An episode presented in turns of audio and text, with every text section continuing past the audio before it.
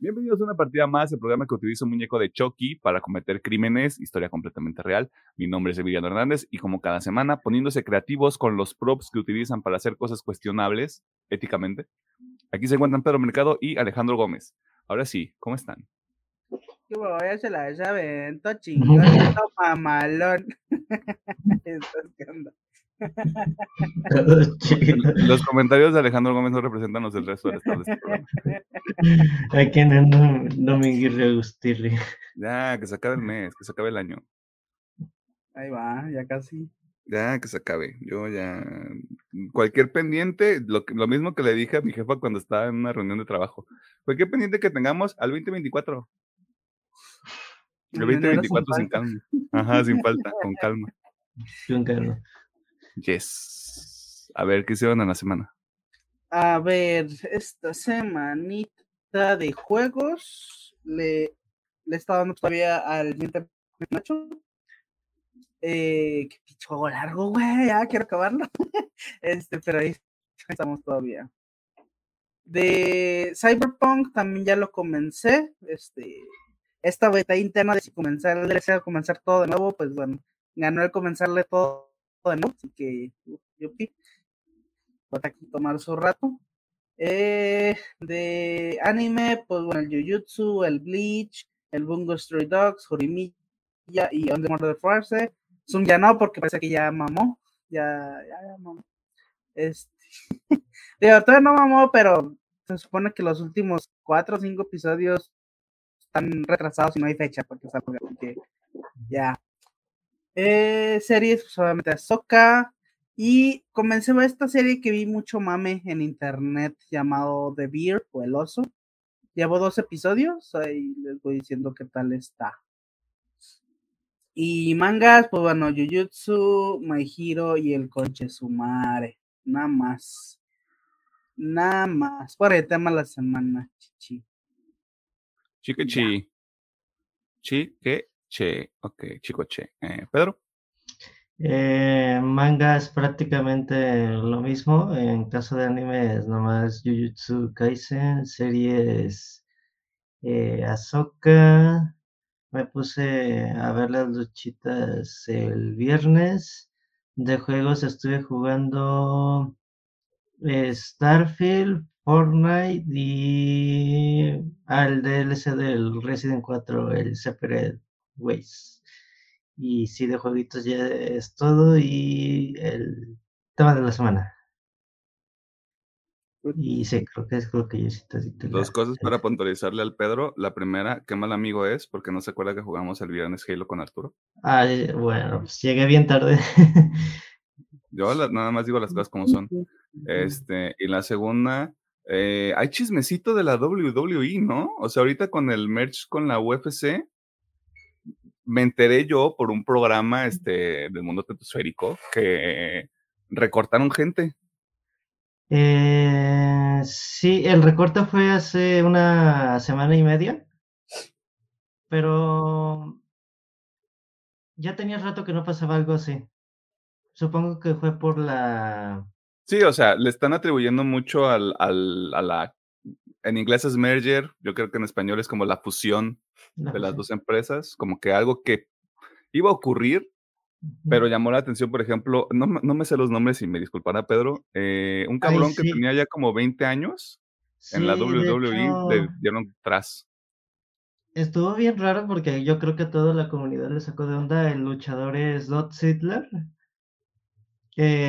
casi 20 años luchando. Creo que él tiene el World Record Guinness en WWE de el mayor de número de luchas en su vida, como 1500 y algo, y el vato ya anda en los cuarenta y tantos, pero pues la neta, esos luchadores que se mantiene bien en forma, chido acá, y aparte es de que él te puede hacer un, abrir un show, él te podía estar en medio de la cartelera y al final. Pero sí, sí estuvo raro, pues nadie esperaba ese despido porque él es como que un personaje emblema que ayuda a ascender a nuevos talentos que van llegando o que aporta las storylines. Y el otro caso fue el de, más importante, el de Matt Riddle, Es un luchador que venía de UFC, que se movió a la lucha libre, pero pues como que ha tenido pedillos en su vida, los escándalos los alcanzan porque él lo despidieron dos días después del recorte. Eso sí estuvo como que medio raro y todos lo atribuyen a, pues el último chismecito que tuvo, pues fue el detonante para que ella le dijeran, pues también te vamos a dar de baja. Esta noche doy serrucho, decían. Pero ahí está su información con respecto a la WWE que pasó hace una semana y media. Para cuando sale el episodio, probablemente dos semanas, pero animado. Esta semana, el tema de la semana, no lo había comentado la semana pasada, pero porque apenas llevaba como la mitad de la última temporada de Sex Education. Eh, para este punto ya la terminé. Eh, estoy a corriente con los mangas de El Hombre Motosierra y los chavitos de la escuela de hechichería, Chicachi. Este, estuve jugando, como lo mencioné, de Halo con Pedro y con Arturo este, el viernes pasado. Estoy jugando Rainbow Six Siege porque es una batalla dura llegar a un rango superior que no sea bronce. Este, estoy jugando mi, Pinocho que es una batalla dura contra el no claudicar. Este, pinche juego es una mierda. Este, y ya realmente es todo. Yo sé que debería estar viendo otras cosas, pero es algo que iré atendiendo a medida que voy avanzando la semana. Sobre todo porque la próxima semana tenemos que hablar de una serie que no he terminado y que para cuando sale el episodio ya se acabó. Así que a mí me gusta a veces sentir la presión del tiempo encima. Eh, ¿Algo más que quieran mencionar? No. Creo que nada más. Ok, directo al punto. Muchas gracias a la gente que está al pendiente de los episodios. La semana pasada estuvimos hablando de. Ayúdenme. El gigante de hierro. El gigante de hierro. Este.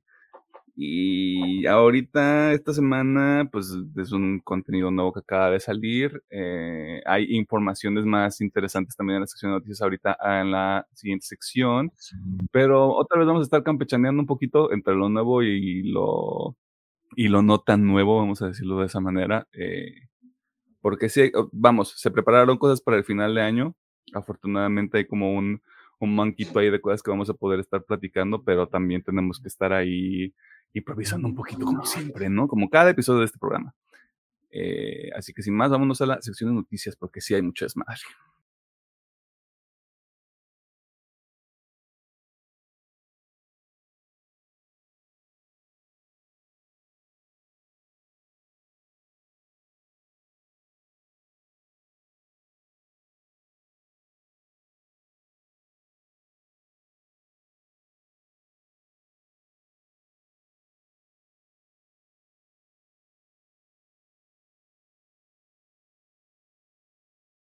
Nos encontramos en la sección de noticias, donde te ponemos al tanto de las cosas más interesantes que suceden en el mundo del entretenimiento, la cultura popular y demás cosas ñoñas. Y en esta ocasión vamos a comenzar con una breve recapitulación de la terrible, horrible, no buena, muy mala semana de Sony, que en realidad no fue para tanto, pero aquí nos gusta ponerle mucha crema a nuestros tacos. Tacos dorados, porque también, o sea, si le pone crema a los tacos así como de, de, de la parrilla, del asador, este, usted tiene un problema y encuentra a Dios.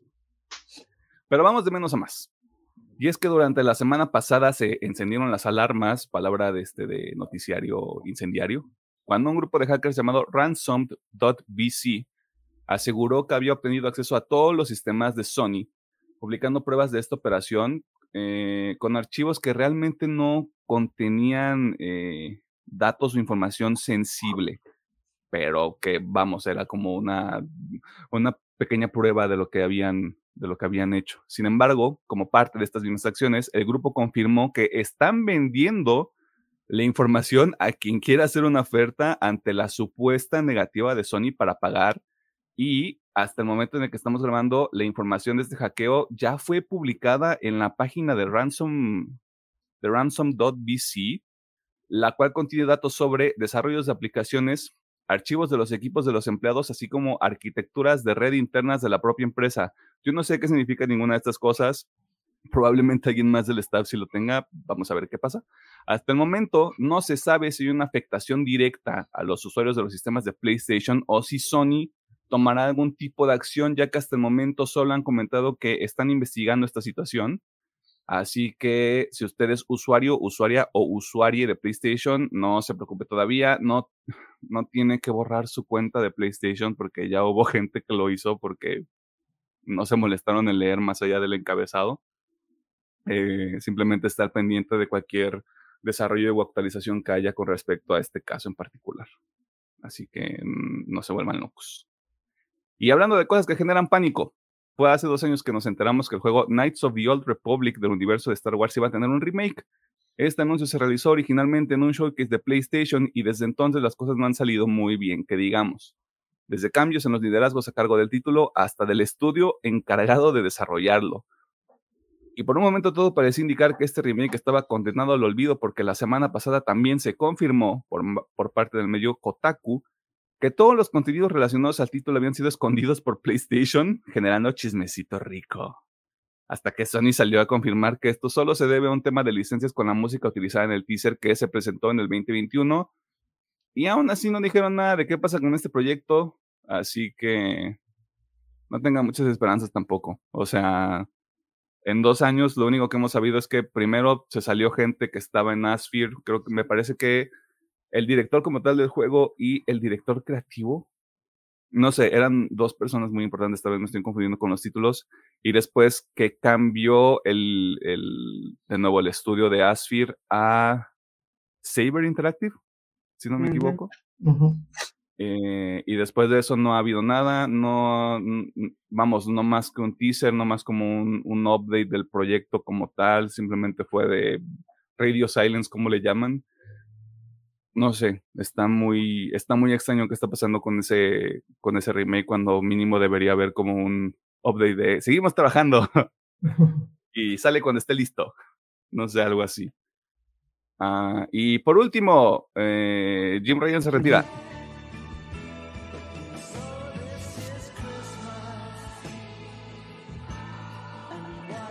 y no hay más. ya, esa es la nota. ya, ya todos los videos han dicho todo lo dicho y, y, por decir, a no ser que nosotros tengamos algo que añadir a la conversación.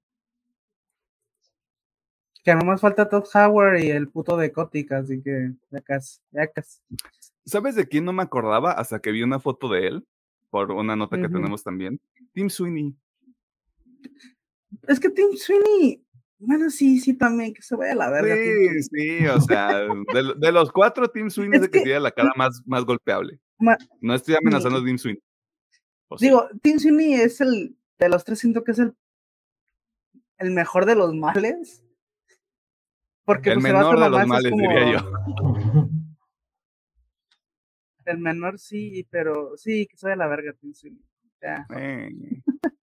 Sí, todos que se vayan a la verga. No, o sea, realmente nos encanta mucho aquí reírnos de Jim Ryan porque a raíz de la compra de Activision Blizzard, pues ha sido claramente uno de los principales detractores. Pero vamos, había dentro de toda la trayectoria que tiene el señor, pues ha estado la adquisición de los estudios recientemente, desde 2019 hasta 2021. Eh, esta suerte de transición de los títulos de PlayStation a la PC, que sí ha sido gradual, ha tenido un ritmo eh, bastante particular, pero por lo menos está ocurriendo.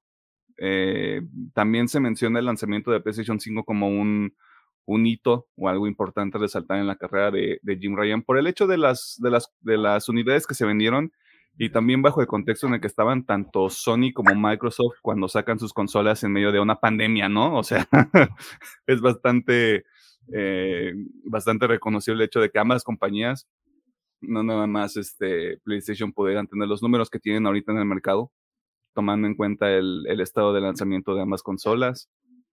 Eh, hay cosas que usted puede encontrar todavía más información en internet, esos son simplemente como algunos puntos importantes a, a destacar, pero sí, Jim Ryan termina su periodo como CEO, presidente de Sony Interactive Entertainment el 31 de marzo del próximo año. Ya nombraron a un, a un sucesor temporal que no me acuerdo su nombre, una disculpa, pero me imagino que ahorita ya empieza como esta cacería también de, de quién se queda a cargo del, de la llamada CIE y a ver qué es lo que ocurre después, güey. Bueno, digo que era el japonesito este, que es el líder general de Sony. Pero como Eh, eh, interino. Ese es el interino. Ah. Ah, ok. Justo por, justo por eso no quería decir cosas como de el señor este con nombre japonés.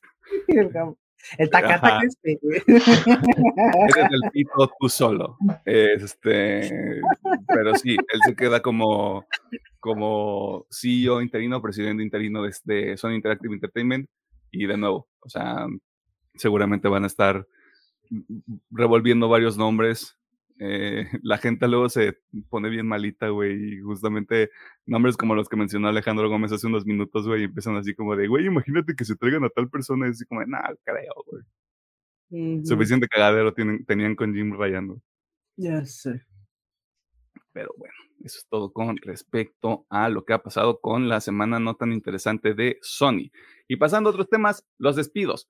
Una situación que para la mayoría de la población es una anomalía, entre comillas. Lamentablemente es una situación común para quienes forman parte de la industria de los videojuegos ante la naturaleza tan errática de la producción de un título, independientemente de su escala. Y es así como tenemos que comentar sobre otra serie de despidos que se presentó en la última semana por parte de una empresa con mucho dinero, lo cual siempre llama la atención. Así que escuchemos al doctor Mercado mientras nos comparte todos los detalles. Ok. El pasado ju- jueves, 29 de septiembre, se anunció que, eh, viernes, perdón, el CEO de Epic Games, Tim Sweeney, que habría una baja en su plantilla de desarrolladores, en este caso de toda la empresa general como Epic, del 16%. Ok, para que se den una idea, el 16% del que está hablando el señor Sweeney son 870 personas que ya no van a estar trabajando tras las filas de Epic Games, de varios estudios de toda la cédula madre de, de sus desarrolladores de juegos, etcétera. Y también esto, pues, eh, se habla que, mm, pues, eh, los principales despidos vienen de las desarrolladoras de Sonics, los creadores de Rocket League y Mediatonic, donde hay que son las mayores plantillas donde han tenido una rebaja muy considerable y donde se está pensando que estos, estos juegos pueden peligrar en su estatus de vida. Recordemos que los dos jue- juegos son como servicio y actualmente pues todos tienen una, una comunidad estable, así que ah, habrá que esperar qué va a pasar con tanto Rocket League y, y Fall Guys por parte de sus creadores, o si estos juegos pasarán a otros estudios para su administración. También se habla que de parte del equipo de Fortnite, de Fortnite varios desarrolladores también fueron despedidos así que también el juego pueda, más que nada, puede resultar de que la creación de contenido se vuelva a retrasar de, para este juego, entre otras muchas cositas. Y pues, en el Twin Cine habló un poquito nomás del, del Fortnite, que aparte de que anunció esto, también la subida de precio de la moneda del juego y que pues los despidos son una única manera que pueden estabilizar las finanzas de, de Games, Ah. que habla, debido a que pues ahorita también andan en una demandita contra Google y Apple del tema de su de su moneda, de lo que le quitan, así que le, pues al parecer Epic Games tiene malas finanzas, tuvieron que despedir gente por eso y pues la demanda les está quitando mucho dinero. ¿Quiere alguien pensar en la pobre empresa que desarrolló Fortnite y se Ay. mete billones de dólares al año? Billones, güey. Chúpala, güey. Es. Ahora sí, para que veas, Tim Sweeney va así chingas a tu madre. Ahora sí, ya ni nada. güey. No, no, digo, no sabía y ahorita mientras estaba escuchando a Pedro me dio un coraje. Es que es la única. Y si te bajas el puto sueldo, pedazo de mierda. Eso no puede serse, güey. Nada, que se ¿De vaya qué, la van a, de, de qué van a, cómo- qué van a comer? ¿Sándwich de mermelada de fresa con este, man- mantequilla de maní, como le dicen en los doblajes, güey? No, ese vato tiene que comerse su huevito con caviar, que es huevito con huevito. Ajá, y haciendo también la anotación. 800 personas, güey, 800 personas se fueron a la verga. Habló esto de los estudios de Fortnite, Fall Guys y Rocket League. Muy mala frase lo que dio. Están gastando más de lo que gana el juego en tema de actualización de contenido. De Fortnite lo dudo. De Fortnite, permítame dudarlo un chingo. De Fortnite sí está cuestionable, güey. Lo que, lo que, una de las cosas que menciona Pedro y que también me acabo de acordar, es que sí hubo una demanda, eh, no quiero decir como de la Asociación de Padres de Familia, pero una asociación de padres de familia contra Epic que ganaron por el hecho de que Fortnite manipuló a nuestros niños para que gastaran nuestro dinero. Es como, es como el, el byline más sencillo que puedo presentar. Obviamente es un poquito más complicado que eso, pero me parece que hubo esta demanda, la ganan y se está reinstaurando también este dinero a todos los padres que lo, que lo soliciten, porque había cantidades así como... Yo estoy aventando números nada más al idiota, tendría de nuevo que confirmar esta información, pero dos mil dólares, o sea, cantidades que para un niño no, para un niño deben de ser como muy grandes, también para un adulto, vamos siendo honestos. Eh, pero sí es como de, güey, o sea, te pasaste un poquito de verga vendiéndoles muy bien tu desmadre a los niños. Como que, como que eso también, eh, vamos, no, no siento que represente una pérdida millonaria para Epic Games, pero pues ahí es algo a considerar. Pues que, ahí también digo, los padres como que sí la cagan, porque o sea, si yo fuera padre, yo no dejaría, por ejemplo, los datos de mi tarjeta y nada más para que, sí, nomás dale clic para comprar, mijo. Sí, claro. ah, sí, es como de, ok, ¿quieres una, una puta skin? Casi, ya es que casi en todos los bancos está la opción de tarjeta digital y la puedes prender y apagar, ¿no? Compra su pinche skin de 5 dólares y ya, apagó la tarjeta y mamaste, No, digo, no, no estoy justificando Epic, pero también los padres se medio lentos. No, sí, claro. O sea, también hay que partir de la idea de que los padres, no, padres y madres, no estamos este, eligiendo un género en particular. Es como de, no hay mucha supervisión, ¿sabes? Sí, es bueno. Porque digo, entiendo que ahorita pues ya es una moda, ¿no? Comprarse sus skins y después digo, ok, te doy para que te compres una skin, güey. No sé cuánto digo, yo dije 5 dólares, a lo mejor vale más, no lo sé. este, pero pues, ahí te dan 5 dólares, cómprala y ya, déjate, déjate mamar. Sí, deja de estar chingando un ratito, ¿no? Este, pero, ¿hay algo más que quieras añadir, Pedro, con respecto a...? sería parte de eso, de tema, las palabras que dijo el señor, el señor Sweeney, los tres estudios que pierden sus bastante número considerable de desarrolladores, que serían los tres principales juegos de Epic Games, que realmente también es eso, y la demanda por parte de Google y, Apple. Está bien chido ese pedo, güey. Mira, yo, yo voy a jugar al abogado del diablo y al menos lo que está diciendo Tim Sweeney también en este correo donde comunican esta situación es que todas las personas que fueron recortadas eh, están recibiendo al menos seis meses de salario base como parte de la, de la liquidación, que le conocemos así aquí en México. Eh, y al menos todos los empleados de Estados Unidos, Canadá y Brasil tienen eh, cubiertos sus, sus servicios médicos por parte de Epic también. Los añadido, o sea, dan este colchoncito y también tienen esta onda de las, las acciones que reciben, eh, que las pueden liquidar, me parece que hasta el primer trimestre del próximo año, o al menos así está descrito. Ah, no. Hasta el final del 2024, perdón. O sea, de alguna manera sí hay como este pedo de tener un colchoncito porque sabemos que la situación está cabrona.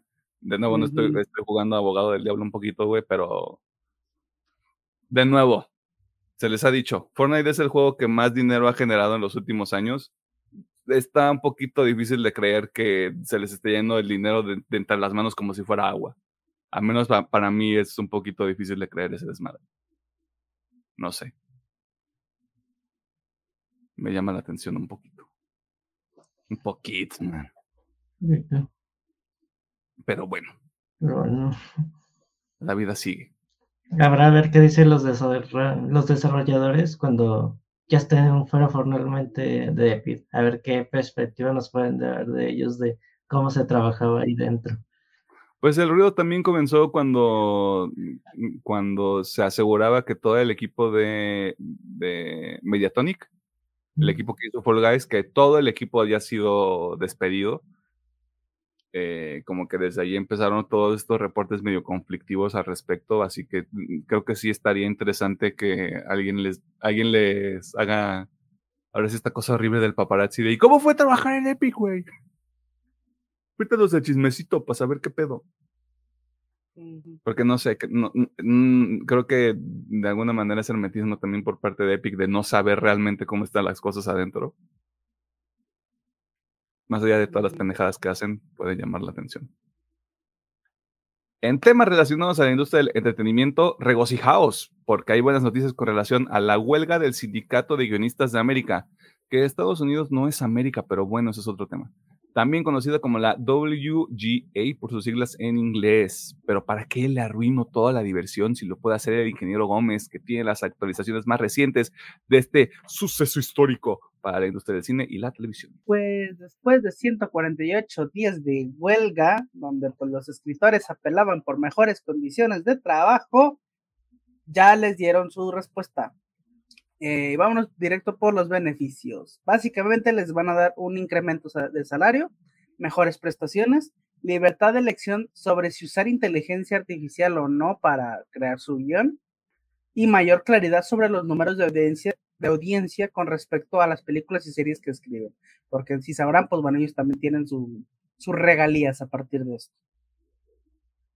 Digo, aquí, simple vista, ya se ve bien, ya todo chido, ya regresaron los escritores pero está un pequeñito grano en el arroz, que es la huelga de los actores, ya que de ellos no han dicho ni vergas. este, y aunque bueno, creo que todavía no hay fecha exacta para que los este, guionistas retomen sus labores, debería ser en los próximos días, pues como digo, los actores no han tenido respuesta y pues ellos siguen, güey.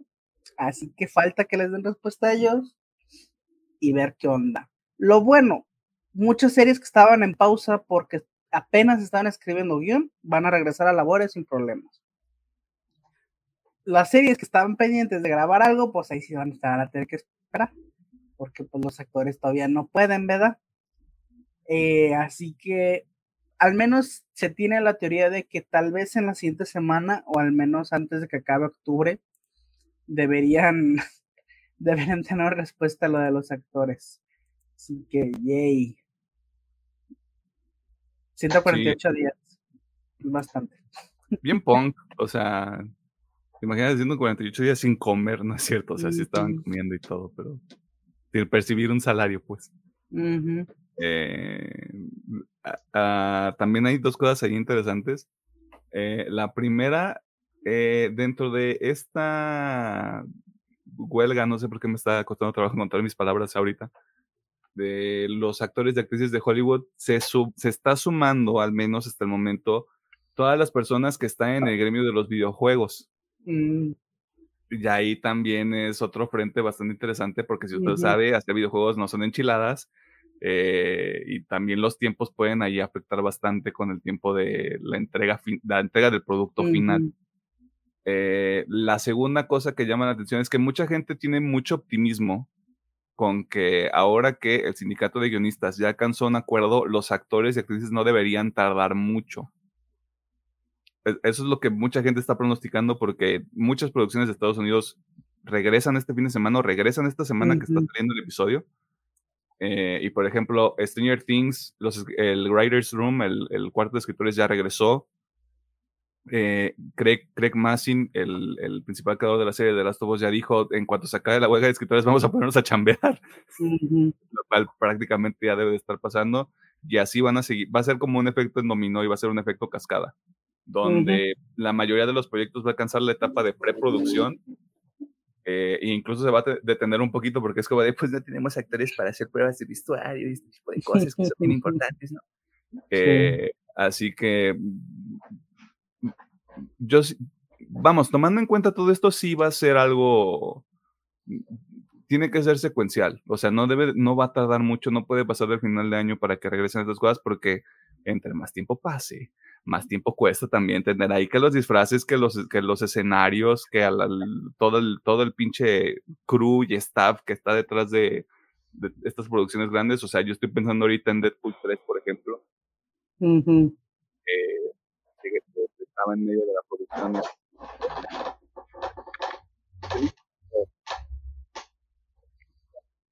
Te perdió tu voz. ¿No? O sea, estaría bonito que estuvieran aquí. Eh, así que vamos a ver qué pasa también en ese sentido. Ojalá no tarde mucho. Pues, Ojalá. ya, que hagan lo que quieran. gente rica, me cagan. Eh, no es cierto. O sea, Y como no sabíamos que iba a ocurrir en los próximos meses, aquí tienen un showcase de animación, perros. Al menos eso fue lo que pensó Netflix cuando anunció Drop Zero One, un showcase donde tuvimos avances de diversos proyectos animados que veremos en el futuro cercano y no tan cercano. Es la plataforma que le cobra por tener un usuario extra. Y ya le dijimos que solo se suscriba cuando la necesite, no caiga en su juego horrible. Pero volviendo a la nota, aquí está Pedro Mercado con toda la información. Ok, dentro del Rot One, Netflix anunció muchísimos proyectos enfocados solamente en la animación y se ve que, como es algo que ha estado haciendo Netflix bien en los últimos años, creo que pues se pueden ver proyectos muy interesantes de lo que pueden ocurrir en el futuro de la gran N del sistema de streaming de películas y series.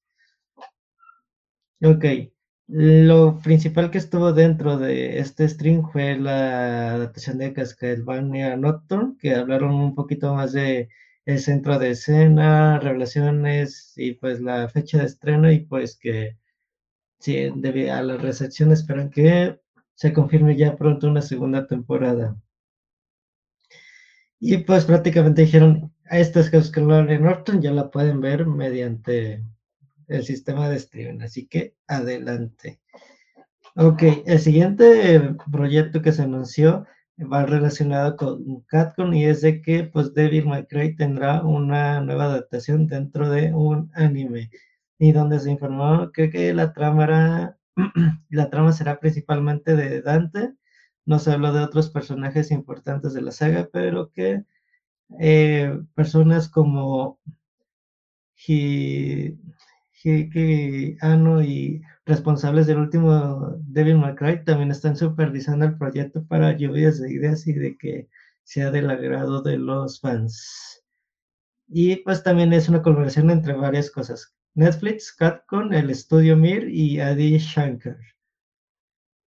El segundo anuncio sería que Sonic Prime brindó una nueva, un nuevo tráiler de su nueva eh, temporada solamente fue eso y que pues pronto saldrá en el sistema de streaming. El tercer anuncio es de una serie llamada Capitán Laserhot, un remix de Blood Dragon, a lo que se está hablando. Y si no les suena lo que es Blood Dragon, es el spin-off de Far Cry 3, que es un futuro futurístico ambientado en el tema de los ochentas, con mucho humor y toda esa vibra de luces neón. Y pues aquí nos habla de que se va a enfocar en un super soldado que fue traicionado por el gobierno de los Estados Unidos. O sea, la realidad, pues. Eh, ok. Luego el siguiente anuncio se habló del el primer vistazo del samurái de ojos azules que nos hablará de la historia de Miso, un maestro de la espada que busca venganza. Esta llegará el 3 de noviembre y la obra es de Amber Nozume y Michael Green, guionista de éxitos como Logan y Blade Runner 2049. Otro anuncio sería es que se dio un pequeño adelanto, un clip de lo que sería la nueva serie de Scott Pilgrim, Tate y pues prácticamente es un pequeño clip de, de Scott eh, platicando un poquito con... Se me fue el nombre del personaje, la verdad.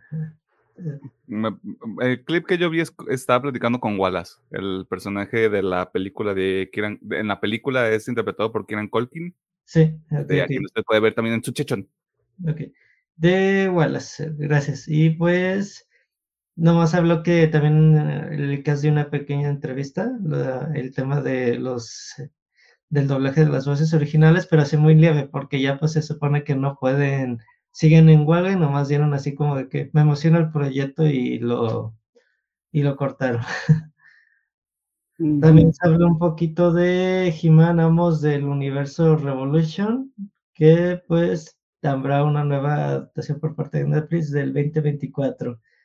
Y uno con lo que cerró y se me hizo a mí el proyecto que llama la atención, el videojuego de Tomb Raider, lo que sería una, esta nueva interpretación por Crystal Dynamics, tendrá una adaptación de su primer juego que salió en el 2012 o 13.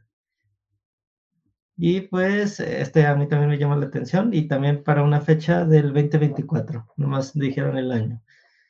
Así de que eso es lo que tiene Netflix planeado en tema de animación. Varias series que sí se, todas se ven que tienen un sello de calidad y unas, mayormente muchas basadas en universos de videojuegos o proyectos totalmente nuevos. Cosas que ya pegaron, te decía. Cosas que ya funcionaron, que se ven interesantes. Pero si algo le llamó la atención de este Drop One de Netflix, pues ahí este, sígalos en sus redes, específicamente a Netflix Geek, que es donde van a tener más información sobre todos estos proyectos para que usted ahí le eche un ojo y también al canal de YouTube por si quiere ver todos los trailers que salieron en esta presentación. Y para cerrar esta sección, desde que supimos que el universo de DC en la pantalla grande, mediana y chica cambiaría su rumbo, muchos han sido temas de conversación, principalmente qué va a pasar con el canon, con, el canon que se estableció con todas las películas anteriores a la nueva continuidad del señor Jaime Pistola, y sobre todo quién iba a sobrevivir al éxodo que significa este cambio en la jerarquía del universo del DC advertencia, probablemente le arda un poquito la cola, pero primero escuchemos al ingeniero Gómez mientras nos platica qué está pasando. Ah, pues bueno.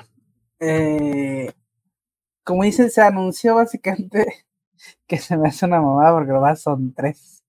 Como el de, ay Marta, somos tres.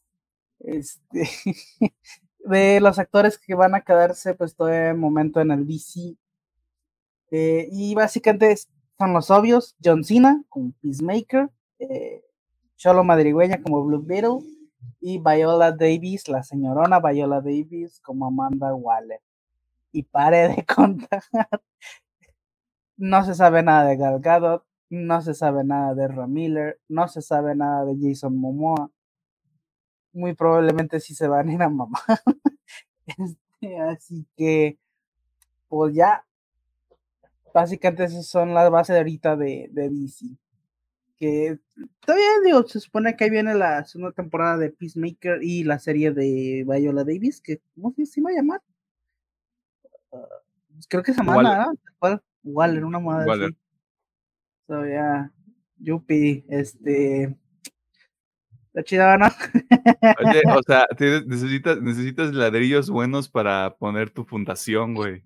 Mira, ladrillos muy buenos, Peacemaker sería Totota. Obviamente Viola Davis es una señora no, no, no, no debo decir que es una excelente actriz.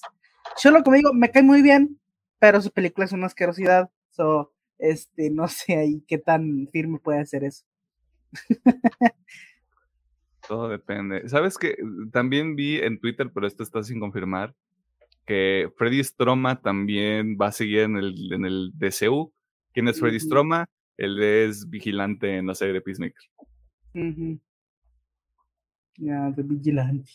El vigilante, así que ahí están cuatro. Y todos los demás vemos. A mamar. Bueno, se podría decir que básicamente todo el cast de Peacemaker Sí, porque pues ahí pues está la esposa. sí, así es. Estaba ya la Davis, está este güey. Y supongo que igual todo el cast de, de Blue Beetle, junto con Sherlock. Pues sí, probablemente. So, yeah. Lo bueno que ya no va a estar Damián Alcázar. No es cierto, Damián Alcázar. Un saludo. Si quieres venir al programa, ven, pero yo no voy a estar. Este. Ya, que digan qué pedo con Ezra Miller, güey. ¿Qué pedo con esta pinche tibieza horrible, güey? De, ay, es que no queremos regañar a una persona que utiliza pronombres. No estoy diciendo que ese es el motivo, yo nada más me estoy riendo, estoy haciendo un chiste. Este. Pero ya, güey, o sea, si ya prácticamente corrieron a cinco sextos, mm, fracciones, cinco sextos de la Liga de la Justicia, güey, ya mejor córrelos a todos. Pues sí, ya la agarré. ¿De qué chingados se trata, güey? Es que ya, o sea, ya va a estar raro tener un nuevo Superman y luego tener al mismo Aquaman, y luego tener al mismo Flash, y luego tal vez tener a la misma Mujer Maravilla, y luego qué pasa con Batman y qué pasa con. ¿Quién falta? Cyborg. Sí, Cyborg, de hecho. Ah, mira, de hecho que estoy leyendo, bueno, no sé por qué no lo agregaron, supongo que es nuevo, pero bueno, aquí no matan, no lo agregaron. David, ¿qué es? Current Suite, que pues es el nuevo Superman. El nuevo Superman. Sí. Supongo que no lo agregaron por eso, porque es el nuevo, pero ya. Sí, no, y aparte ya es así como de, ya nos vendiste una por 10 años, padrecito, así que ponte a jalar y ponte mamadísimo, güey. No sé. Pero bueno. Sí. Dios da y Dios quita. Pongo, no sé. Nos dieron John Cena y nos quitaron a Galgado y ella hizo Momoa. Eh, mira. Se perdió más en la guerra. ¡Wow! Los comentarios de Alejandro Gómez representan a los del resto del staff. En los trailers de la semana comenzamos con Wish, la próxima película de Disney, que aquí a todos nos vale madre, así que a lo que sigue. True Detective Night Country, la cuarta temporada de esta propiedad exclusiva de HBO, tiene un nuevo adelanto, confirmando que llegará a mediados de enero del 2024 y se ve interesante, échale un ojo. Argyle, una cinta donde una escritora de género de espías resulta que está escribiendo cosas muy cercanas a la realidad poniéndolo en la mira de una organización muy peligrosa. Esta cinta es dirigida por Matthew Bond, quien ya tiene pedigrí en el mundo virgen por su trabajo en películas como X-Men First Class y la saga de Kingsman. Ah, y también este, la semana pasada salió el adelanto de los últimos episodios, por fin, como decía Alejandro Gómez, de lo que vamos a conocer como el concepto más eh, experimental de DC, que es la Doom Patrol. Este, si usted no está, está escuchándonos en audio, Alejandro Gómez acaba de volver loco y llenó ahí unas cuantas cubetas al respecto. ¿Tele de la semana? Doom fucking Patrol. Always. Solo porque son los últimos episodios te lo voy a dar, güey. Doom Patrol. Eh, Doom Patrol. Ahí está. Somos, somos unos dioses benevolentes aquí en este programa. no chino tristeza que es lo último, pero aquí te la mano es lo mejor de DC que bueno. Te tomaremos la palabra. Eh, ¿Cuándo salen los episodios de Don Patrol? Se supone que está en octubre, a finales de ah. octubre. Uy, en la Spooky Season, muy, muy, ad, muy ad hoc para la única detergente que es Doom Patrol. Bueno, de hecho, y obviamente en este, en este intento que quiere hacer para que la gente vea Doom Patrol, va a salir ahora sí este Brendan, Fraser. como Brendan Fraser. Bueno, no como Brendan Fraser, pero ya, ya no Robotman, ya va a salir él. Güey, qué meta que Brendan Fraser salga como Brendan Fraser. ¿Te imaginas como ¿Cómo, te llamas? Bueno, ya no Robotman, ¿no? ¿Cómo te llamas? Uf, sí, yo soy Brendan Fraser. No, pero bueno, ya va, a salir el actor. va a salir el actor, este, al menos eso parece en los trailers. Ya va a salir el actor, ya no va a salir con su trajecito de Robotman, ¿verdad? ¿Cuándo nos, ¿cuándo nos han mentido los trailers antes, güey?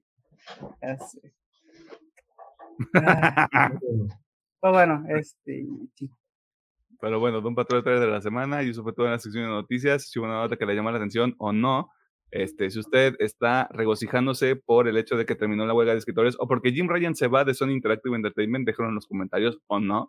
Este, o también en nuestras redes sociales, Facebook una partida más, TikTok, Threads e Instagram, arroba bajo oficial, porque X ya no tenemos, porque si el pendejo de Elon Musk se pone a cobrarle a la gente de a pie para que use esa madre, este, no sé, ¿ese es tu héroe, Gómez? O sea, yo tengo que preguntarte esto cada, cada ciertos meses. ¿Ese es tu héroe? Sí, y ahí te va mi contrarrespuesta.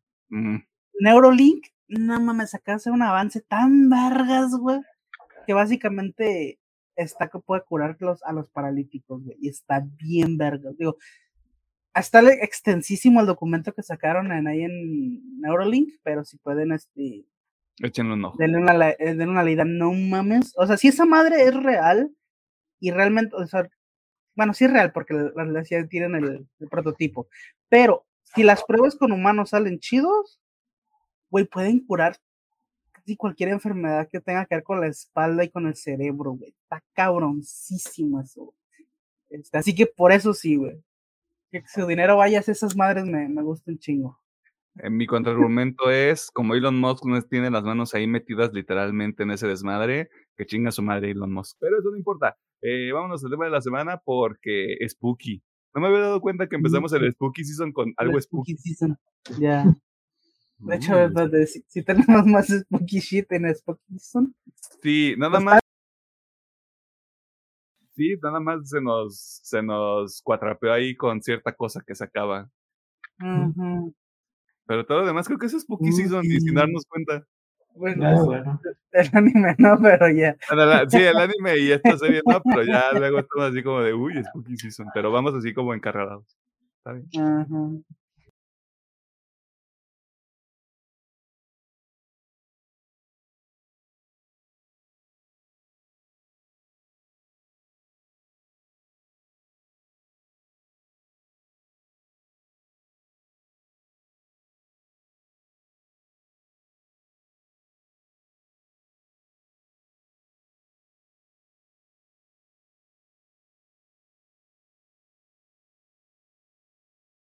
Nos encontramos en el tema de la semana y en esta ocasión vamos a platicar sobre una serie animada de Netflix, una secuela de una propiedad a la cual ya le dedicamos un episodio en su momento y que parece que va para largo, Castlevania Nocturne. En esta ocasión, Clive Bradley funge como el creador y principal guionista de la serie, acompañado en estas, en estas funciones por Sodwa Nioni, Temio y Testament. No es broma, ese es el crédito que aparece. Mientras que la dirección corre a cargo de Sam y Adam Dietz, dúo que ya tiene familiaridad con esta, con esta propiedad, ya que Sam fue responsable de una gran parte de los episodios de la serie original. Ya a ellos se suma Tamalu, quien comparte créditos junto a Sam Dietz en el episodio número 3 de la primera temporada.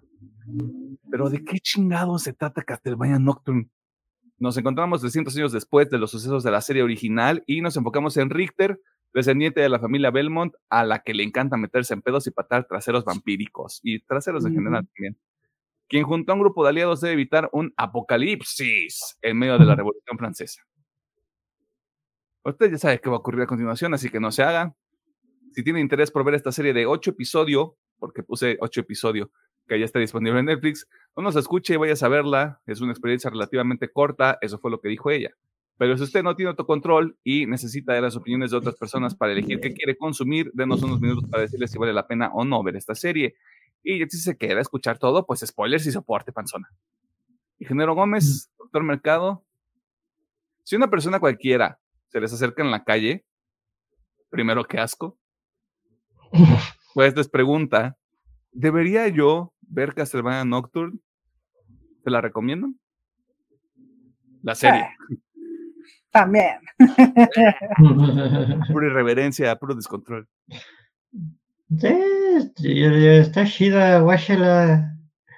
Se va a divertir. Pero de preferencia vea la, la original también, porque a lo mejor se puede confundir. O no tanto. No siento que. Ya, no pueden ver de esa parte. Si acaso para entender, entender algo que pasa en el final, y entender una que otra referencia. bueno, si no tienes nada, nada, nada, nada, nada de contexto de Castlevania, ok, sí. Pero con que sepas un poquito, es como, sí, es obviamente que es ese cabrón. o sea, o sea, sí, pero si nada más, o sea, yo, por ejemplo, que nada más tengo el contexto de la serie, güey, el reveal del final sí fue así como de, ¡ah! ¿Qué está pasando, doctor García? De, de, los, ajá, esto sí rompió el internet, no es que Gear 5, güey. Top 10 entradas más épicas del año. Sí, güey. Sí, ¿Sabes a qué me recordó un poquito, güey? A este pinche sentimiento horrible que te regalaba Attack on Titan al principio. Te voy a dar esperanza solo para quitártela al final, güey, pero aquí fue como de, ay, por favor, no me hagan esto. y esperanza, gracias. Sí, sí, sí. Aquí con las 10 gracias tenemos algo de esperanza. Gracias, mi señor. Gracias, mi señor, por tan poco. Pero sí, es un anime, joder, para mí, joder, es cine. Maldita sea, joder, es cine. Eh, así que échale un ojo, son ocho episodios, duran menos de media hora cada uno. Dándoles, quitándoles créditos y todo ese desmadre. Eh, una experiencia bastante placentera. ¿Hay algo que no les guste de Castlevania Nocturne? Hmm. Mm. No, la neta no. Esas cosas que no pasan. O sea, empezamos el mes spooky fuerte, güey. Tengo miedo de la siguiente semana, por ejemplo, pero va- vamos con Ah. calma. Pedro. Si tuviera una queja nomás con la serie, sería con el la estética de un personaje. Se me hace que no cuadra por la época, o tal vez solo estoy siendo quisquilloso en esa parte con la trolta, la, la mano derecha. Ujú.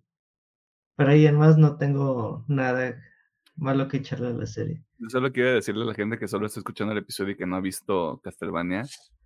Este, el personaje al que se refiere Pedro es un personaje este, de color. Solo voy a dejar ese pequeño dato ahí, este, bajita la mano, usted saque sus propias conclusiones. Yo lo digo en temas de vestuario y Como que está, como que está muy jarring, ¿no? Como que, como que lo ves y dices, esto no tú deberías, es... estar- tú- deberías estar haciendo otro tipo de chambas, si entiendes a lo que me refiero. No, yo más que nada por el tema de... No entra para mí el estilo de ropa o de moda para la Revolución Francesa. Sí- se me hace como que algo raro porque siento que es hasta, tiene un estilo a veces hasta ponqueto. Darks. I, I- I Ajá. mean, it- it's a fucking demon. Sí, No, sí, o sea, lo, lo- Sí. lo dijo, lo dijo Pedro al principio, o sea, si se pone muy exigente, o o sea, el, el pedo, el pedo es ahí como el vestuario, o sea, entiendo de dónde viene Pedro, también entiendo lo- a lo que dice Alejandro Gómez. Pero para mí es más como de, ay, pues sí, este, tengo Sí, sentimientos no. encontrados con respecto a este personaje, así que estoy teniendo muchos problemas. Este, ¿algo más, Pedro? No, no sería eso. Me molesta que los episodios duren media hora.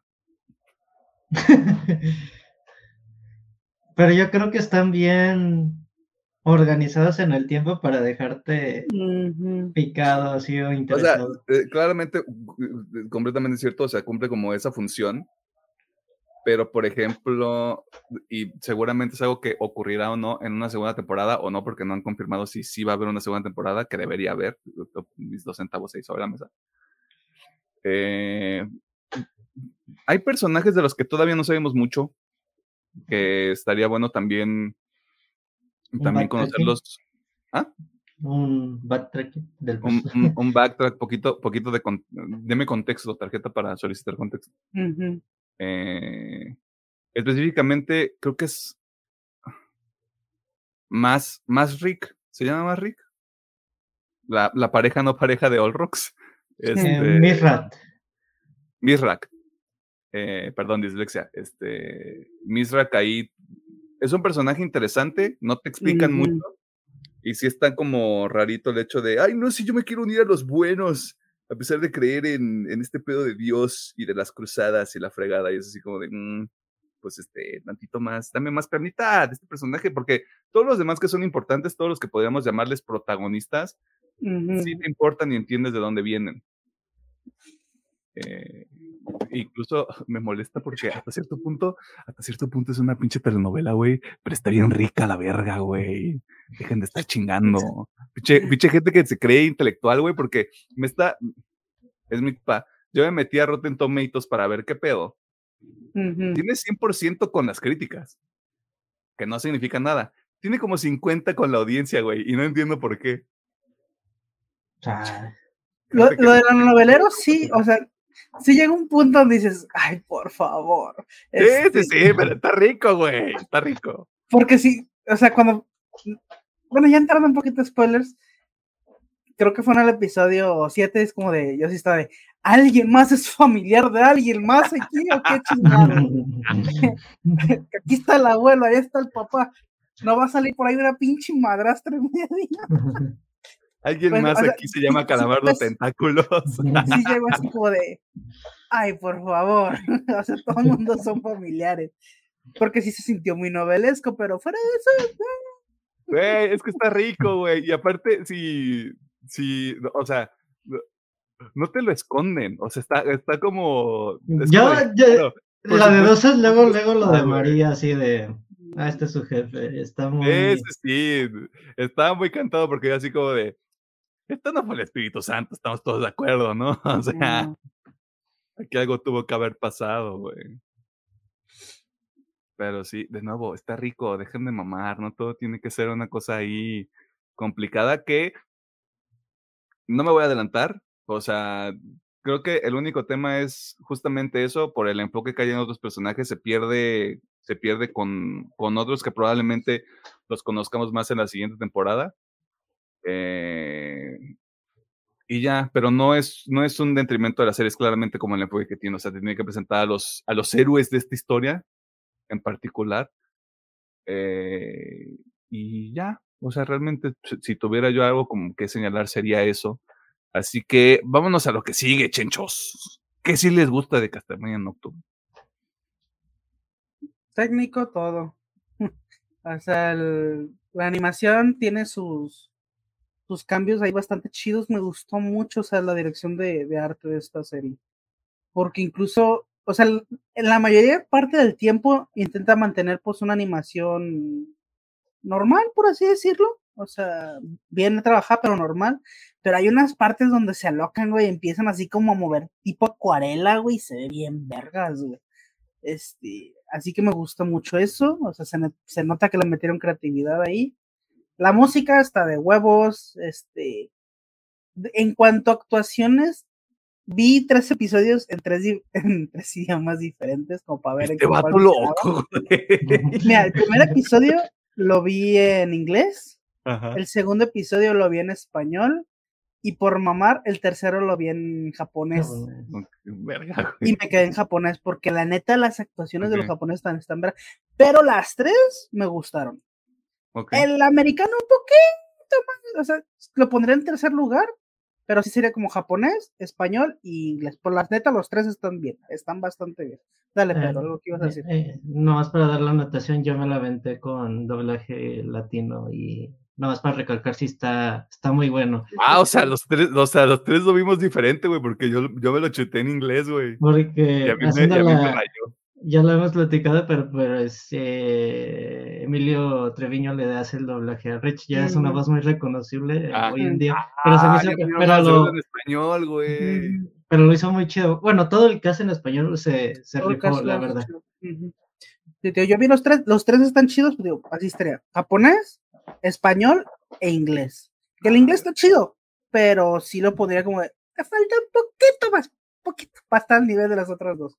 Este, pero también, digo, si lo quiere ver en cualquier idioma, ahí está, güey. Están las tres opciones aquí. si lo quiere hacer este también como Alejandro Gómez Chile Mole Pozole, y le puede seguir todavía el hilo a la historia de ese. Ya sé. Eh, ¿Qué más? ¿Qué más? Este. Personajes. Me mamó Richter bien cabrón, güey, Chile. Este. Yo la neta me esperaba ver al Richter mamado desde el episodio 1, pero cuando nos lo pusieron así de, ok, aquí, aquí hay este, aquí hay desarrollo de personaje chingón. Me gustó, me gustó bastante Richter. Este, en el personaje de Orlok, ah, Olrox. Este, está interesante porque no sé qué verga quiere mi compa. Este, y es de esas personas que dices, hmm. Yo sí sé qué quiere, empieza con M. Bueno, este sí. Este, iba a decir empieza con T, pero sí. Sí, también, sí, junto con pegado. Pero ya, este, pero bueno, son unas personas que no sabes en qué lado de la balanza están. Me gustan, la neta. Eh, de ahí en más, digo, todos me gustaron, pero estos creo que son los que más me gustaron y siento que al final la serie iba a girar alrededor de ellos dos, tanto Richter como Olrox. Este, así que, yep. Eh, ¿Qué otra cosa iba a mencionar antes de meterme con la historia? No me acuerdo, pero bueno. La historia está bastante padre. Digo, aquí sí, la neta, les voy a ser sincero, no reconocí qué parte de juego son. Pero otra, ah, por ejemplo, antes sí decía, ah, pues aquí es como Symphony of the Night y acá. Aquí la neta sí no reconocí. Dije, a lo mejor sí es algo muy nuevo. Pero me gustó, güey, me gustó mucho esta historia de, de la. Ay, pero aquí déjame buscar porque ese pinche nombre está bien para la verga. Ercebet. Ah, la. Ercebet, la, la demonia, es como de, ah, es que es el Mesías que va a hacer que todos los pinches este, vampiros eh, reinen otra vez. Se me hizo interesante porque era muy barato el de, ah, sí, pues Drácula otra vez, ¿no? este, o la muerte otra vez. Y es como, no, vamos a, vamos a variarle, vamos a meter otro pinche demonio. Eh, está Ajá. bien, pero como platicaba con Emiliano antes de que llegaras, es que tienen esas dos fichas y puede ser muy arriesgado no usarlas. Sí, pero es que si ahorita está eso y muy probablemente en una segunda o tercera temporada van a chingarse a Ercebet. Y ya después pueden regresar al status quo de, ay, Drácula otra vez, este, o la muerte otra vez, ¿no? O sea, Ujú. Mínimo ahorita para el, inicio de la serie, porque no sabemos cuántas temporadas va a haber, se me hizo, se me hizo bastante padre. Y pues en cuanto a historia me gusta güey, mucho. Digo, yo sé que a lo mejor para los religiosos no, no les gusta mucho, pero a mí me gusta mucho cuando hacen críticas a la, a la religión y más que nada algo que he visto que hace Castlevania es hacia el fanatismo extremo, que eso es lo que más me caga. Ese pinche fanatismo extremo donde es que yo todo lo hago por Dios, no, güey, estás invocando demonios, no digas mamadas, compi. Pero me gusta mucho, me gusta mucho cómo, cómo juegan con este, esta moralidad de, del fanatismo extremo, me, me, me encanta. Desde la primera temporada de Castlevania hasta esta me, me gusta cómo lo manejan. Y digo, centrado un poquito en Richter, me gusta mucho el desarrollo del personaje, cómo es de, obviamente tiene el trauma de su madre, güey, cómo ve que la atraviesan, y justamente por Alrox. Este, que de hecho me gustaría saber un poquito de dónde nace ese pedo, o sea, solo sabemos que eh, la mamá, esta Julia, mata a alguien muy querido por Alrox, y pues por venganza este güey se da la chinga a él, ¿no? Se la chinga a ella, perdón. Entonces, pero bueno, tenemos todo este trauma de Richter, como pues, de, pues sí, bloquea toda parte de su ser por ese trauma y al final, digo, sí me hubiera gustado que me trajeran un poquito más el cómo recupera sus habilidades, este, pero bueno, me gusta la mini explicación que es como, pues me sentí acorralado, dije, pues chingue su madre, ¿no? esa, esa hora nunca, y de hecho esa escena Chulada. es chulada, güey. Este, de, que de hecho es otra cosa que mencionaba, es la animación, digo, sí la animación, pero todas las escenas de acción están bien vergas, güey. Tiene una fluidez y un detalle súper chingón. Yo creo que digo, obviamente esa escena cuando él recupera sus poderes me gusta mucho y la pongo a la par con la pelea con Drolta de que, ah, la verga, güey. La fluidez y cómo se van moviendo, el pinche látigo y va cambiando de, de, de elemento, está de huevo, güey. Así que. Ahorita no me acuerdo qué más, pero. Pinche serie güey. Sí, ahorita sí comparto de cine, güey. Está bien chida. Joder, es cine. Joder. Joder. Joder, es cine. Vine buscando cobre y encontré. Ya sé. Maldita sea Martin Scorsese, ve esta mierda, güey. Joder, es cine.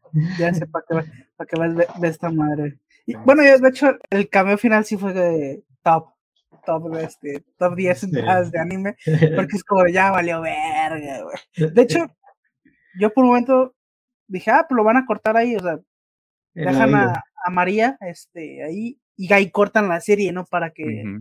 de- el cliffhanger. de- y en eso ya estoy ¡oh, la verga! Y aparte su entrada, güey, bien, ah, sea, Oye, no, eh, obviamente, epicidad al 100 en este pinche mi anime. compa Güey. así sin despeinarse, güey. Güey, sin sudar una pinche gota, así como de.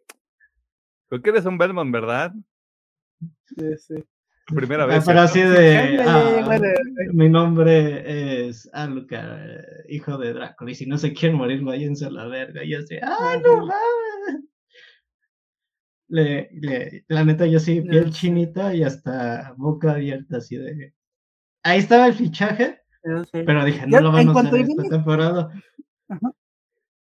Digo, yo pensé eso, ahí está. Yo también en no cuanto lo a vi, sí, sí, sí se me salió un ¡ah! de lo, de lo chingón que estuvo. Pero bueno, ahora sí, Pedro. Date, ¿qué te gustó de esta madre? Eh, estoy de acuerdo contigo con todo el tema técnico y musical. Y algo que me resaltó mucho es la representación de, de la época que tomaron la Revolución Francesa. Eso también se me hizo como que muy interesante. Y también de el otro tema de las revoluciones que se estaban dando en América. De hecho, se me hizo interesante que pues al parecer Richard es un Belmont, pero ya nacido en América y se regresó a Europa. Y eso se me hizo como que muy padre, como que, ah, soy el último, otra vez tomando un, un poquito de la primera, pero sí es de que me gustó mucho la interacción que tiene con su, con su abuelo. Eh, eh, creo que era Jules, Juste, Jules, porque uno está en su momento de quiebre y el otro ya es el, está quebrado desde hace cuántos años. me gusta como que este diálogo de que eh, yo ya perdí todo, no tengo nada y el contraste con Ritter es de no, pues a mí me quedan todavía estas personas, tengo que, que seguir adelante. Y tío, hasta ciertos simbolismos que muy, muy simples, pero el tema de la banda sí resalta mucho con el personaje de si es un la serie lo ponen como revolucionario, pero si tiene ganas de seguir peleando con lo que es el, el mal, por la misma charla que tiene con el abuelo, eso me gustó muchísimo, la verdad. Y pues lo que es María también me gustó mucho, eh, esta química que tiene con Rita de personajes y la, creo que aquí también están haciendo un poquito de la trifeta de la serie original de El Belmont, la hechicera, y en este caso, pues ya, ya, ya llegó el tercer engranaje del equipo. Además de Annette, que esta sería como ¿Cómo lo nombran? Diosa, una descendiente de dioses paganos o algo así, ¿no? Mm, sí, algo así. Sí, de hecho me... De hecho se me hace... No arriesgado, pero de tu villano principal es una diosa egipcia. Y aparte es vampiro, o sea, de... Quiero pensar que iba a haber un girito de tuerca de corrompió su divinidad por ser vampiro. Yo quiero pensar que van a tomar algo porque sí se me hace como que estás muy roto para ser villano. Estás bien, de por sí eres una diosa y también eres vampiro, como que algo como que no, no, hay el jiribilla. Porque también me gustó mucho lo que platica Allrods con este, con este, ¿cómo se, se me fue el nombre? Mirra. Sí, dice, ok, pero dice, ¿con qué demonios hizo trato Emanuel? Mm. Porque sabemos que hay otro fichaje que tienen. ¿Cuál es el demonio con el que hice trato para ser forjador, forjador maestro? Y también ahí también hay cosillas escondidas que espero que sí retomen en la segunda temporada. La animación de la facciones de, la, de las caras de los personajes sí se me hace muy impresionante y también como que el camino que tienen los cuatro personajes principales. Y también con un poquito con la jiribilla de Edward, es que dejaron también varias líneas para la siguiente temporada. Las peleas, creo que Todd, estoy de acuerdo con Alejandro cuando utiliza el látigo ya con magia, y la cena del lago, o sea, sí lo, muy tipo, ah, el, el prota desbloqueó el nuevo poder, pero lo hacen de una manera tan genial que acaba con los vampiros en fa, así de que, wow. Si yo decía, Trevor era cabrón con puro látigo, este es látigo y magia, y se me hace súper rotísimo. Y también el, el último episodio es de que vamos a acabar con esto, pero se vuelve muy oscuro. Te dejas de, güey, ¿cómo que va a terminar aquí? ¿Cómo que me los están siguiendo? ¿Cómo que me van a matar ya mis personajes? Y pues la entrada final, puta, güey, me, me, no que me moleste, pero digo, esperar un tiempo indefinido por una segunda temporada y que me terminen la serie en ese momento exacto sí me pesa un poquito porque sí me dejó con muchas ganas de más, la verdad. para mí sí es una joya el pinche Nocturne. Y espero que... Sí. sí, obviamente, pero pues... Espero que la segunda temporada mantenga este mismo nivel que la primera. Pues vamos viendo, dijo el ciego. ¿Algo más que quieras mencionar, Pedro?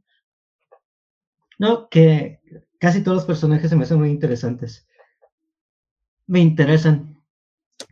Y mm, los villanos, pues la, la neta, ¿no? Pero pues los. ¡Wow!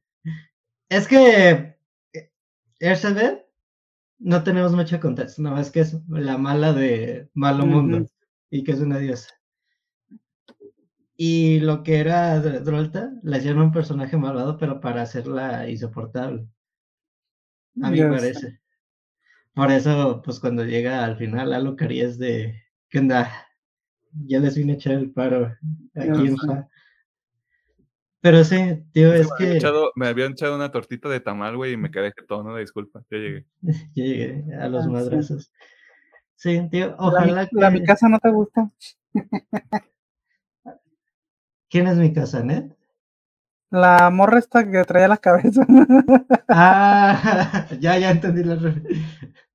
Pues es intranscendente el personaje, ¿eh? es rellenazo de. Nada más, nada más son como de la trama al principio, pero ya luego no representan nada, pues. Sí. Ya la pues disfruté porque la neta, cada que salía, ah, mira, ahí está mi casa.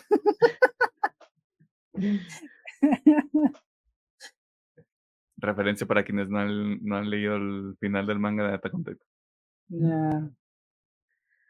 Sí, estuvo medio random eso. Pero no, yo creo que de mi parte sería todo y a ver si me animo a verlo en otro idioma, porque digo, yo el latino chulada de las actuaciones.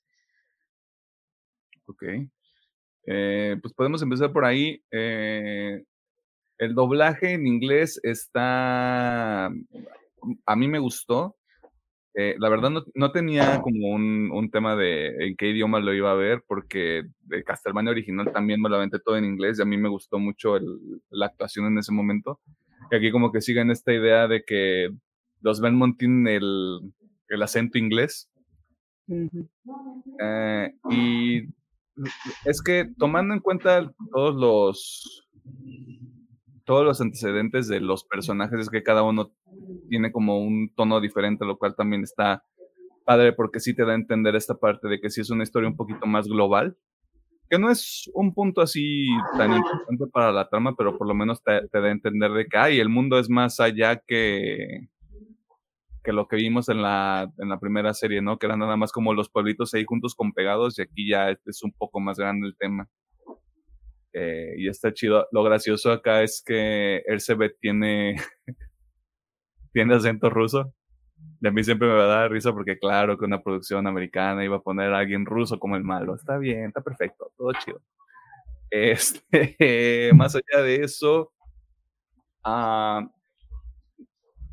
me, da, me da mucha risa cómo, cómo le sacaron la vuelta a All Rocks porque claramente está diseñado para que tú creas que, ah, pues Rox es el villano. Es el, de la, es el villano principal de la, de la primera temporada, güey, y le sacan la vuelta de una manera bien interesante. Eh, y es, es de los personajes más con un viaje interesante, no está completamente desarrollado, me atrevo a decir yo, pero es justamente porque es una primera temporada y es primero vamos a poner como todos los cimientos y ya después vemos que es exactamente qué se tiene que mover y hacia dónde va todo. Porque All Rocks tiene estos paralelismos con Drácula, donde encontró estas conexiones y ahora volví a encontrar como esta, eh, pues sí, perdón por la repetición, pero esta conexión con, con Misrak, y medio fuckboy el Lord Rocks, güey, porque es así como de, nah, pues yo no estoy enamorada de ti, brother, yo nada más quiero una cosa de ti, y empieza con D o con P, dependiendo de cómo lo estoy viendo. Eh, y después resulta que al vato este, andaba ahí de hocicón y, y, le ayuda y lo salva y la chingada. Yo creo que, digamos, al final se siente algo por él porque Mirrad al final de los últimos episodios, todo lo que crees esté derrumbando, pero él va a seguir con su creencia de lo que a su manera de ver es lo correcto y pues sí de que me gusta el diálogo que tiene con sus soldados de estamos trabajando para para el día pero sí es de que pues sí ya te diste cuenta tarde pero mínimo sí tiene esa resolución en su cabeza. Úrgeme, el, el, edit de él se ve diciendo soy el diablo y el, y el padrecito así de ah, Que de hecho, sí me gustaría obviamente que te un poquito más, pero si las dos son bien hipócritas, tanto el Abad como el Misrak, porque con el otro. Obviamente yo sigo al Abad porque estoy, o sea, su mentalidad era yo sigo al Abad porque pues es un hombre de Dios y este se había revolcado con Anet, o perdón, con esta, la mamá de María. Con. Este ay, déjame te lo busco porque quiero porque son muchos nombres también, o sea, con Tera. Este, con la mamá de María, exacto. Con el terabyte. Este, y, y, mi compa acá echándose palos con el lado del rock, de. Pues así que digas. así que tú digas, Dios aprueba esto. así como, Dios, Dios los va así con una ceja levantada. Pero sí es como, está bien, o sea, entiendo porque pues son, son personajes complejos. Eso sí, eso sí, como hijo mío, cuando decía que se mataran a palos, no me refería a eso. ya sé. ya sé, pero bueno, continúa, Pedro. Eh, sí, no sé si Pedro iba a decir algo más. No, no, no es eso de que, perdón por interrumpir, pero sí que se me hizo mucho esta dinámica de el cambio de Mirred y también de Allrods de ¿por qué me salvaste? Yo quiero irme. Ah, no, es, pues, eh, sí te quiero y no quiero que te mueras. Y me gusta cómo están jugando por, creo que nomás con los vampiros principales de que todavía tienen su forma, su forma de ser, pues su personalidad. Y eso se me hace como que, no sé, supongo que él sabe es la, pues los manipulo y ya, son más susceptibles los vampiros a, manipular y digamos Rods es como que un personaje muy así de, güey, no, de lo que quiere hacer esta morra me conviene en parte, pero mm, a futuro me va, voy a ser imprescindible para ella, así como que está jugando con esta moneda de, nomás buscar la venganza de mi ser amado, pero yo no quiero poder, riqueza, etcétera, háblese cualquier cosa que buscaría el perfil de villano. Sí, es que eh, tiene, tiene un arco muy predecible, hasta creo que es como la mitad de la serie.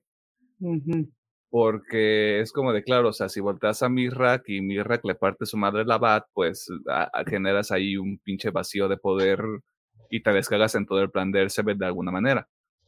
Eh, pero de, de, nuevo, o sea, hacen este pedo, perdón por la referencia, pero medio Game Thronesco. Es como de si es, es un antagonista, o sea, sabes que no está, no es completamente así como compa de, de el grupo libertario revolucionario institucional. Eh, porque tiene su propia agenda. Porque justamente eso, o sea, Elizabeth no es, no es una aliada, es es, una, es una amenaza este, a futuro. Mm, por eso por ahí está interesante cómo le dan la vuelta. Eh, a, mí Richter en particular también me gusta como protagonista, este, y me gusta que sea medio chito chito. Eh, como que a mí sí me, me recordó mucho a... Ah, ¿cómo se llamaba el protagonista original? Trevor. A, a Trevor me, recordó mucho, o sea, era así como de, ay, qué, qué bonito cuando teníamos el Castlevania original, pero qué bonito que tenemos Castlevania Nocturne también. Eh, la historia de Annette a mí también me gustó y este es el tipo de cosas a las que yo voy a veces con que hagan cositas un poquito diferentes, güey. No tengan miedo a explorar temas de los que todos ya sabemos, güey. O sea, sabemos que los esclavos son, son una cosa real, güey. O sea, sabemos que ocurrió y es una cosa horrible parte de la historia de la humanidad, güey. Pero es como de, sí, güey, pues aquí ocurrió y esta gente tuvo que huir. O sea, está bonito que dentro de este mundo de fantasía, pues los vampiros ahí estuvieron ahí metidos en todo ese desmadre. Eh, pero es como de, pues no, no le corran a esto porque claramente iba a ocurrir y de hecho es una cosa que no le habría prestado yo tanta atención en la primera serie.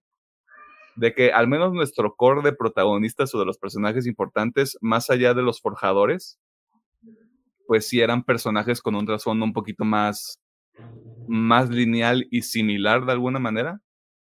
Eh, y aquí tienes diferentes motivaciones, eso también está, está bonito porque sí te da conflictos más o menos reales, a pesar de que Ned y Richter quieren ahí este, matarse a palos también, eh, lo cual claramente va a ocurrir en algún momento. Eh, sí, sí, o sea, ves el grupo de, de, personajes y es como de, es un cast bastante variopinto y también tienen historias muy diferentes todos. eso también creo que le da, que le da bastante valor a la serie yendo hacia adelante. Eh, y a mí me gusta que los personajes malos a veces sean malos nada más porque quieren cagar el palo, güey.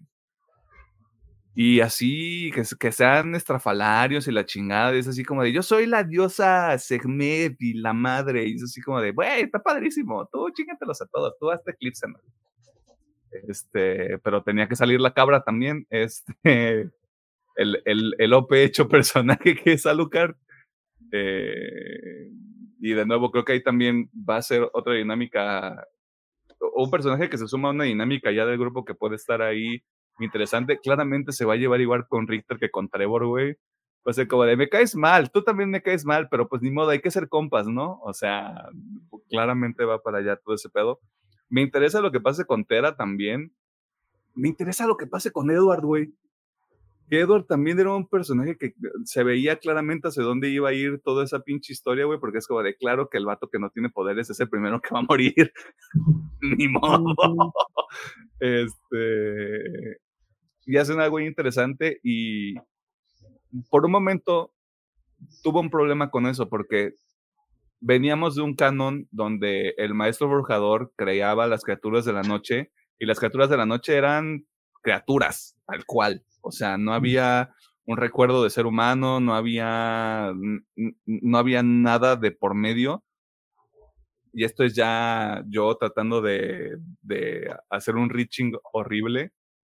Pero creo que el hecho de que sea una máquina la que los convierte, como que le, como que le resta al proceso, no sé, o sea, como que sí genera este tipo de circunstancias donde alguien con una humanidad tan clara porque te lo explican, lo cual es, o sea, está bonito porque está de alguna manera justificado este pedo de, es que Edward veía las auras en colores y así como de, mientras Edward no use cuarzos, güey, sanadores, todo bien conmigo. Eh, pero este pedo de, él, él, veía la, él veía la gente y se daba cuenta de cuál era su personalidad y la chingada y era así como de, pues claro, güey, todavía es humano y de nuevo, eso también es medio una telenovela, tampoco le exijan a este desmadre así de forma tan cabrona. Eh, eso está bonito, o sea, hay, hay muchos personajes que tienen viajes que podrían ser muy interesantes, todo va a depender de cómo se termine manejando. Eh, yo rescato más eso, o sea, más que la historia y el, ay Dios mío, la devoradora de luz y la chingada. Eh, me interesan más los personajes. El diablo. ay, el diablo. La diabla. Y ya realmente, o sea, ¿qué te gusta? Yo creo que un año y medio, dos años para que salga la segunda temporada, si es que sí la prueban, porque hasta el momento no han dicho si sí va o no va. Yo, es el, fin de semana en el que salió. Yo creo que sí, pues Netflix lo está haciendo muy bien en animación. Así de que yo espero que digan, confirmado chicos, no les vamos a decir fecha, pero ya estamos en producción de guion o algo así. Pues probablemente sea un drop 2 o algo. Anuncien si no hasta el próximo tubo, porque también anuncian ahí cosas animadas. O, cosas que se me olvidaron a mí mencionar, por ejemplo, la serie está animada principalmente por Powerhouse Animation.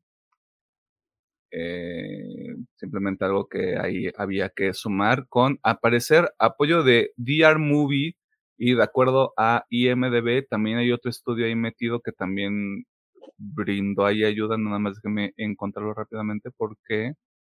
¡Quítate! ¡Ah, el internet! Mm, ah, ya lo encontré. Bueno, la producción, la producción corre a cargo de Project 51, pero no necesariamente un estudio de animación. Eh, y ya, ¿algo más que quieras mencionar? No. Espera. directo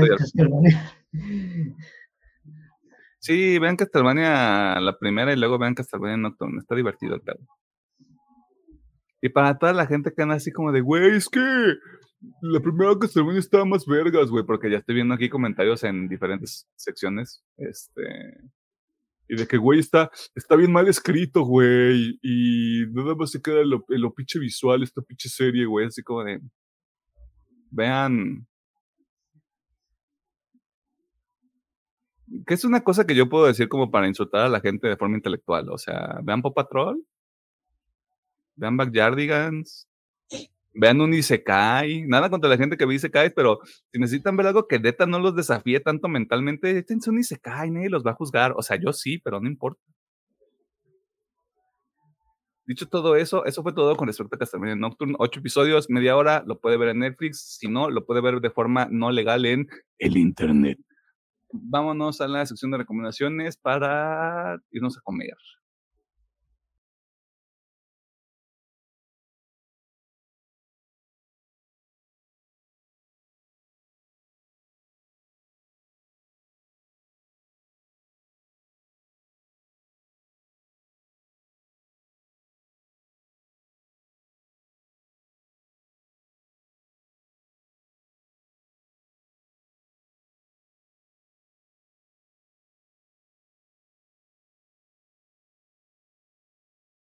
Nos encontramos en la sección de recomendaciones que también sirve como el cierre de cada uno de estos episodios mágicos musicales que ocurren todos los miércoles a las 7 de la noche, todos los días que esto ocurre.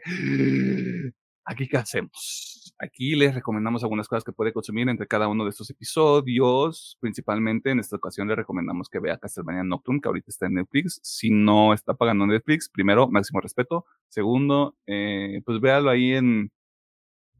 Esto se me olvidó preguntar. Si es un anime, o es una serie animada? Es la misma mamada.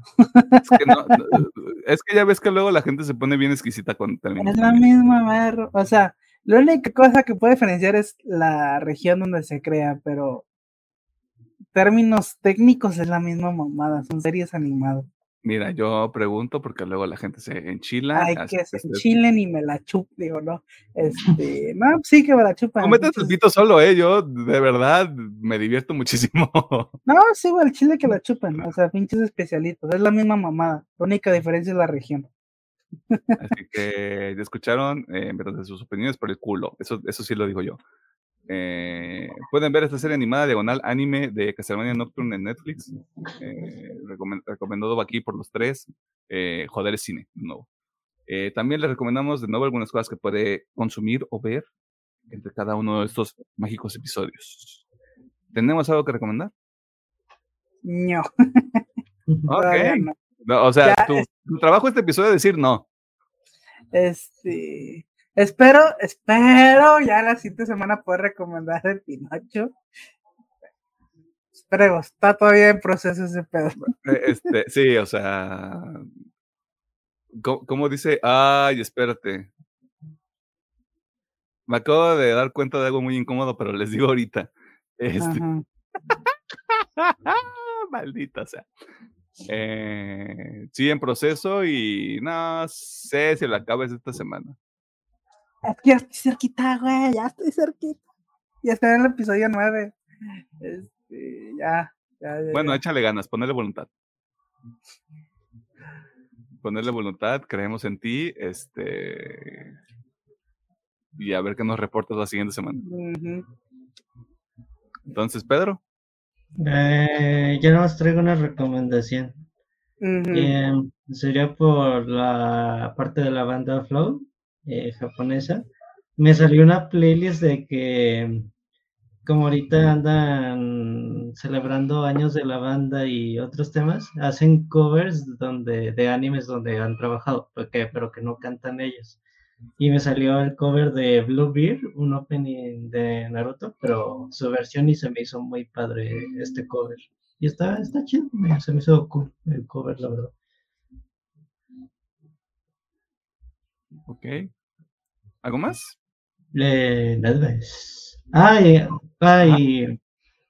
Si usted es poseedor de el Resident 4 Remake, yo le puedo decir que eh, aparte 170 pesitos y juegues el DLC de Separate Ways si vale totalmente la pena este contenido descargarle y sirve que se le regresa un ratito al Resident 4 que juegazo, juegazo. Aunque ya no me acordaba de los controles cuando andaba jugando, pero juego, muy buen juego. Si usted se cuenta en otras latitudes, el precio en dólares es como de 10, si no me equivoco. Conviértalos con moneda local este, y guarde esa cantidad de dinero para comprar el güeyes separados. El güeyes separados. El güeyes separados. Eh, yo nada más les voy a recomendar la última temporada, la cuarta y última temporada de Sex Education. Eh, qué bonito, mano. O sea, qué bonito, la neta, qué bonito, está padre, todo. Este, si usted no tiene miedo de este, sentir sus sentimientos y te unas lloraditas ahí muy bonitas, eh, sí, vea los últimos ocho episodios, están ya, ya están todos en Netflix, más o menos de una hora. Los últimos duran como más de 80 minutos. Porque hay que meter la historia, este desmadre. Eh, sí, está muy bonito. Eh, lo que le decía Alejandro Gómez, se acaba igual que Succession. Te encantaría ver más. Este, palabras limpias, palabras sucias también. Eh, pero se acaba en un momento donde está todavía en el peak, lo cual a veces es difícil para muchas series. Eh, pero si ya vio las, si ya vio como dice Alejandro Gómez también, si usted ya vio las otras tres, ¿por qué no vería la última y la cuarta? Así que échenle un oclayo, ya está en Netflix la última temporada de Sex Education y qué bonito, qué bonito todo, muy, muy bien manejadas muchas cosas ahí, muchas tramas bien, bien interesantes, muy bonitas que se cierran, otras que empiezan, pero de nuevo se va en el pic. Mm, mm. Pobrecito de mi Asa Butterfield también, que, que ya no se ve como un chavito, pero ni modo, pues así es la vida, güey, la gente crece. Así pasa cuando sucede. ¿Algo más que quieran mencionar? Alejandro más va a decir, ¿no? No. Me debes una coca. No. Debí haberlo visto venir. Eso fue, eso fue mi culpa. Ya. ¿Cuándo sentiste la llave? Este... Ni modo. Pues, a esto no le puedo decir que no, así que pues sácanos de aquí. Ya, ah, este... ah, rebane. Muchas gracias por vernos, por escucharnos y por todas sus interacciones.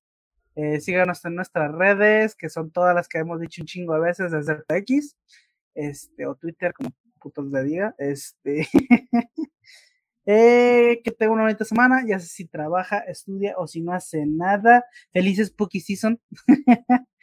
este, tenemos 30 días de Spooky Season.